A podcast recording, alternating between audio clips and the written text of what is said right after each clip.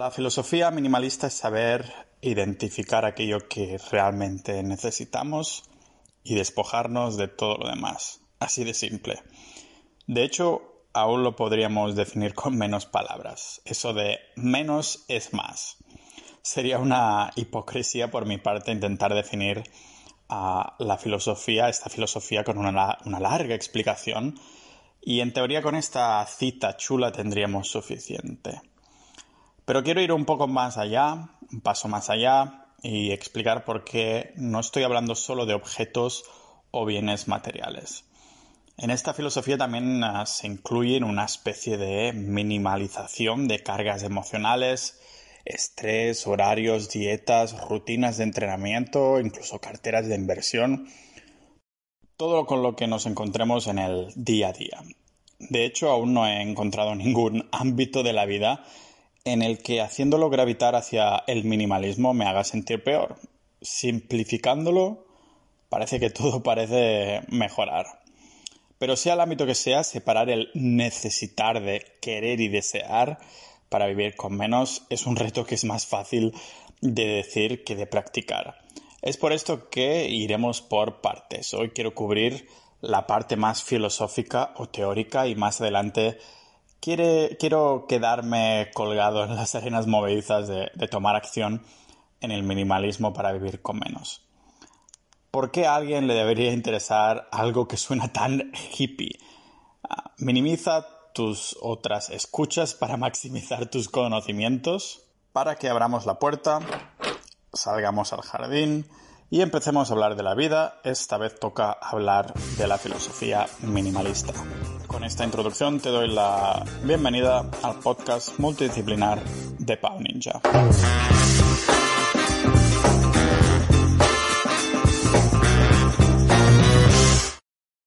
El minimalismo es una corriente filosófica que ha ido creciendo recientemente y este estilo de vida, bueno, proporciona más foco, libertad de movimiento, comodidad y más calidad de vida. Para conseguirlo se minimalizan posesiones tanto materiales, pero también de pensamientos o bueno, espirituales, ¿no? Si lo queremos decir más directamente. Pero déjame que te dé un poco de contexto, porque viajé durante años solo con una mochila y ni siquiera era una de esas mochilas de adolescentes que van de Interrail, pero una normal y corriente de, medidas de cabina de avión, ¿no? A día de hoy sigo llevándomela a la cafetería o a la biblioteca cuando toca trabajar o escribir un rato. Y, y, bueno, no me la llevé por toda Europa y Oceanía con la frase en mente de voy a ser minimalista, sino que fue una consecuencia natural de querer empaquetar poquito y ahorrar en maletas facturadas. Iba a seguir el verano y primavera, así que sin pues, preocuparme por llevarme chaquetas o ropa gorda, me centré en enrollar la ropa a modo de, tubo hasta que ocupara 7 o, 10 kilos mandatorios de las políticas de la compañía de vuelo. Es una, ah, en una situación como esta no, no, hay más huevos que llevar lo que realmente es necesario, ¿no? Pero no tiene por qué ser solo en los viajes. ¿No te ha ocurrido nunca que cuando vas a mudarte de casa te das cuenta de todas las patrañas que has comprado? Cuando nos encontramos en una situación en la que solo podemos llevarnos con nosotros unas cuantas cosas, es cuando vemos que, que tenemos demasiadas. Y llega un momento en el que nos damos cuenta de que nos pasa lo mismo también a nivel mental, ¿no? No queremos cargar con, con nosotros tanto estrés, pensamientos o preocupaciones y necesitamos, bueno, simplificar tanto lo que llevamos a nuestras espaldas como en nuestra cabeza. Pero a esto ya llegaremos. La palabra minimalismo fue asociada durante mucho tiempo a una manera de decorar una vivienda, poniendo solo los muebles más básicos, con poca decoración y, unos colores neutrales. Tal vez vino de, aquellos que, tienen apartamentos más pequeños que sus cuentas bancarias tal vez se encontraron con la necesidad de aprovechar el espacio sí o sí y voilà. Cóctel de minimalismo sin saberlo y ya tienes un hogar bien cozy, como dicen en inglés, o hygge, como dicen en danés, que en español vendría a ser una traducción de hogareño, cómodo. Bueno, la verdad es que no, hay mucha traducción literal para esta palabra. Se dice que tal vez viniera de aquí, pero creo que se debe remontar de aún más atrás porque vivir con poco no es nada nuevo. Al fin y al cabo, los que no tienen nada porque no tienen medios para comprarlo, también seguirían una filosofía minimalista, ¿no? Hay pobreza desde ah, pues, los inicios de las civilizaciones. ¿Por qué no los podríamos etiquetar entonces de minimalistas? Pues porque el reto de, esta filosofía está en, querer poco cuando, cuando tenemos abundancia para tener lo que deseamos, pero aún así decidimos tener lo mínimo posible. ¿Y por qué querríamos algo así? Pues por pura paz mental. Entiendo que decir simplemente paz mental suena muy abstracto, así que me he decidido hacer una lista un poco más completa de los usos que puede tener este, este estilo de vida, ¿no? De vivir con menos cargas. Porque verás, por un lado, por una vez los, medios de comunicación han hecho bien su trabajo ah, y por eso ya sabemos de sobra que el daño que nos hacen las, redes sociales en nuestro foco, centrarnos en las cosas que, nos importan, ¿no? Y de hecho, ya se ha empezado a ver los resultados que pueden tener esto a largo plazo. No estoy hablando de, de, nuestro foco, de nuestra atención, sino de nuestra, de nuestra salud. En los últimos años se ha pues, desarrollado un síntoma que parece que tengo yo actualmente y que estoy intentando solucionar. Se llama, atención, apnea del email. A todos nos suena la apnea del sueño, en los que uno deja de respirar involuntariamente porque se le, se le tapan las vías respiratorias cuando se, le relajan los músculos. Pues bien, la apnea del email es el resultado de pasar horas y horas delante de un ordenador, como hago yo, con mil pestañas abiertas, con música de fondo, con el móvil al lado vibrando con mensajes nuevos al mismo ritmo, al mismo ritmo que las palpitaciones de mi corazón intentando manejar todos esos estímulos que se traducen en estrés. He terminado con dejar de respirar a ratos mientras estoy en el ordenador trabajando y tengo que pensar conscientemente de tomar aire. De lo contrario, de pronto me desfocalizo del trabajo y me doy cuenta de que me estoy ahogando, o si más no ahogando, pues no respiro. Y en este ejemplo identificar cómo se aplicaría el minimalismo está más que claro, ¿no? Dejar el móvil a la habitación, ser minimalista en el número de pestañas que tenemos abiertas, acciones que tomamos en un mismo tiempo o hasta tirar hacia un ritmo de música que estemos escuchando más calmado, ¿no? Mientras tecleamos a toda pastilla. Ya te he dicho que esto, este tipo de filosofía no aplicaba solo a objetos, pero a un estilo de vida que, como ves, te puedes llevar a, algo lo que pasamos unas ocho horas diarias, el trabajo. Pero veamos cómo lo aplicamos también a nuestras posesiones. A ver, el capitalismo y los objetos en sí mismos no son malos, diría yo. Lo que, lo que hace daño, nos hace daño es comprar cosas de forma indiscriminada, el consumismo que conocemos de toda la vida, ¿no? Y eso también lo sabemos de sobra. Es fácil verse envuelto en una espiral de shopping sin darse cuenta. Y aquí la función de la filosofía minimalista me incita a preguntarme si lo que estoy a punto de comprar me aporta algún valor real. Pero cuando estamos a un clic de comprar esa lámpara de Son Goku haciendo un Kamehame, es difícil decirnos a nosotros mismos que la queremos hasta casi necesitarla. No es hasta que ha pasado una semana y ya ni nos acordamos hasta que nos llega el repartidor que nos damos cuenta que era una compra compulsiva. Para entrar un poco en algún consejo práctico, puedo decir que nada que no sea comida es tan urgente para comprarlo al mismo día y por eso una buena estrategia que uso es dejarlo apuntado en una libreta y esperar al menos 24 horas antes de comprar. De hecho, si realmente es necesario o me hace un montón de ilusión, no hará falta apuntarlo a ningún sitio, pero me quiero centrar en, eso de dejar pasar unas horas. Si pueden ser cinco días o hasta una semana, mucho mejor, pero me he demostrado una y otra vez que normalmente acostumbra bastar con dejar un día para sacudirme el consumismo compulsivo de la misma manera que Amazon me quiere sacudir la cartera. Si cuando han pasado 24 horas los sigo queriendo comprar, dejo pasar tal vez algunos días más Y si entonces aún lo quiero, pues lo compro. Puestos a necesitarlo que haga bien su función. La idea es no prestar atención a su valor monetario de las cosas, pero en su valor funcional. Y con esto en mente suena, tonto pensar que alguien pudiera pues chulear de su coche por lo bien que gira rotondas. Si nos lo, paramos a pensar, la gente chulea más de coches por lo caro que es, lo lujoso y lo bonito que es, más que por los aspectos técnicos algo que pues no aporta ninguna funcionalidad, ¿no? Y pongo este ejemplo del coche porque es de las, de las compras más obvias que se acostumbran a hacer para enseñar estatus social y que al mismo tiempo sea un producto de primera necesidad para aquellos que tengan que trabajar lejos, tengan que ir a buscar los críos y, ir a largo a trabajar y, y tengan que hacer a altos recorridos, ¿vale? Por esto, en el ejemplo del coche es tan obvio ver si realmente es necesario o no vamos, uh, pues puede aportar este valor real, ¿no? Pero se puede extrapolar también a adquisiciones mucho más pequeñas. Si vamos a tener poco, al menos que uh, lo que sumemos en nuestra lista lo, lo comparemos, lo compremos también de más calidad para compensar la falta de cantidad, ya que compramos poco.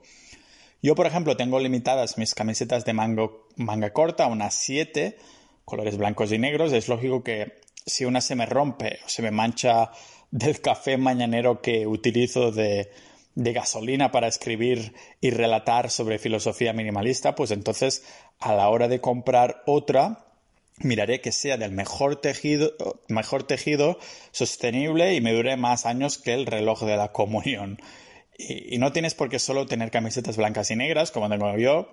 Como todo, hay distintos grados de, prácticas, ¿no? Y en las prácticas del minimalismo también, pero no tiene por qué ser sinónimo de aburrido. En mi caso es cierto que últimamente solo he vestido en blanco y negro a modo de prueba, pero se trata de la cantidad más que del estilo, ¿de acuerdo? A mí personalmente, como digo, me da un poquito más de paz mental no pasar mucho tiempo eligiendo la ropa, pero para otra persona eso le puede gustar o dar absolutamente igual, porque de nuevo, el minimalismo no es todo consumismo, también es paz mental que de alguna manera se acaba conectando con lo que poseemos, ¿vale? Y es que todos conocemos a personas que se definen por las cosas que tienen. Un amigo que tiene un coche guapísimo y es el tío que conduce a todos los sitios, que nos lleva a todas partes y también puedo tener un primo con una casa enorme con piscina y es el primo de la piscina al que vamos a pasar los veranos. Ligar nuestra personalidad a cosas que poseemos es mucho más sencillo de lo que nos imaginamos y, por eso escuchamos tanto esa frase de al final las cosas te terminan poseyendo a ti. No porque necesariamente pensemos que todos esos bienes, esos bienes constantemente, que pensemos en ellos, pero porque ligamos el tipo de personas que somos con algo que usamos muchísimo, ¿vale? Yo mismo tengo bastante parte de mi personalidad atada a un ordenador portátil y te aseguro que de bueno tiene poco. Una vez me, se me estropeó y lo pasé psicológicamente mal, francamente mal, durante una semana hasta que llegó el nuevo. Ahí me di cuenta de que tocaba hacer otras cosas con mi vida, de cambiar un poco el engranaje, porque todas las horas que me chupaba la pantalla terminaban traduciéndose en la persona que yo era. Si un día había hecho mil cosas en el ordenador, entonces era una persona productiva, así me sentía, ¿no? Y si otro día no lo toco, pero en cambio me lo paso con amigos, haciendo actividades y demás, tengo la sensación que hay falta, me falta algo o que el día no es del todo completo. Como digo, atar nuestra personalidad a algo que no nos acostumbramos a hacer de forma repetida es mucho más fácil de lo que pensamos por desgracia. Pero el caso es que aparte de atar personalidades a bienes materiales, también podemos ligar recuerdos y es uno de los motivos por los que a la gente les cuesta tanto desprenderse de cosas. Una figurita de, Doraemon, de Doraemon me puede recordar a mi primo, pero solo mis recuerdos importan y no la figura de Doraemon en sí. A ver, lo explico de otro modo. Si le saco una foto a esta figurita y después miro la foto, ah, ¿verdad que igualmente me acordaré de mi primo? Entonces, ¿por qué debería seguir con la figurita teniéndola y ocupándome espacio? Con una no pasa nada, pero si tengo 100, ¿no? Este pequeño método también es extrapolable a lo que no podemos tocar. Por ejemplo, Ah, ¿Y si lo hiciera con cuentas de, Instagram? Por ejemplo, mi cuenta de Instagram o de Twitter no sigo a nadie. Algo que cuando viajo con mi amigo Luis me acostumbra a hacer broma, ¿no? Me dice, eso es de chulo, eh, importante que se cree alguien. Y, entiendo que externamente lo puede aparecer, pero mis razones son otras.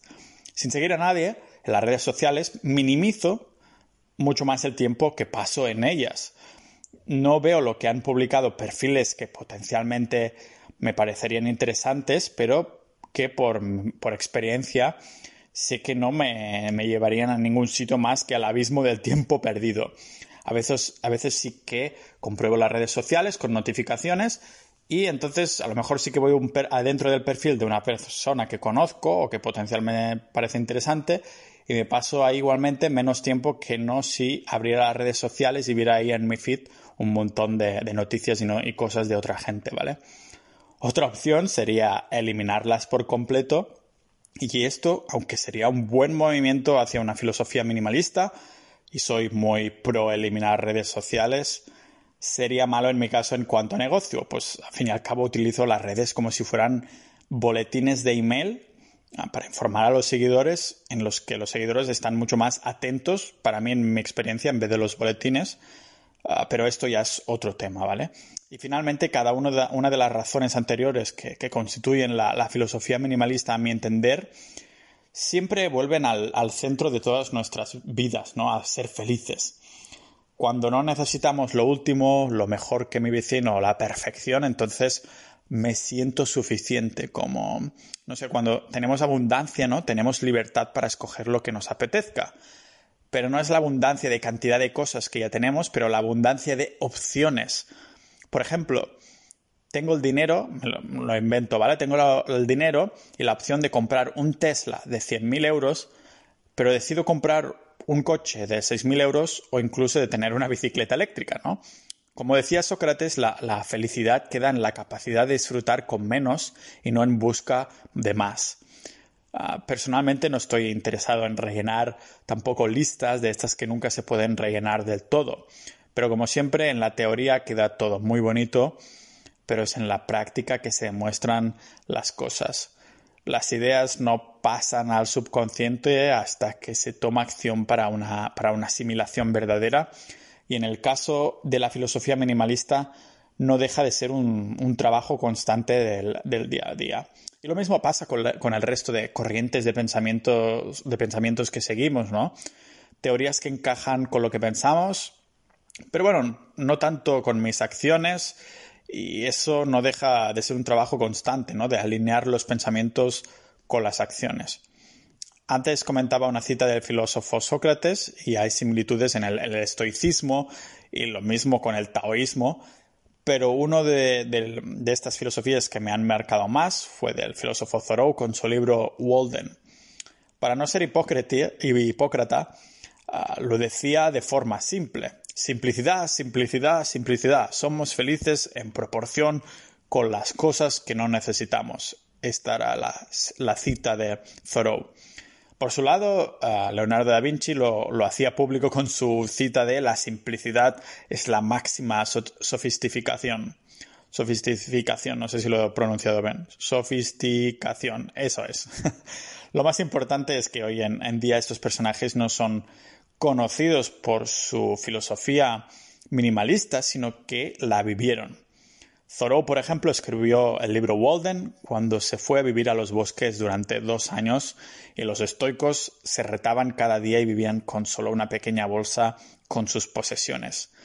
Simplificar la vida es sinónimo de acción y una filosofía que, que no se piensa y posteriormente se deja ir por la boca, al contrario, se basa en llevar una vida práctica con lo que se practica.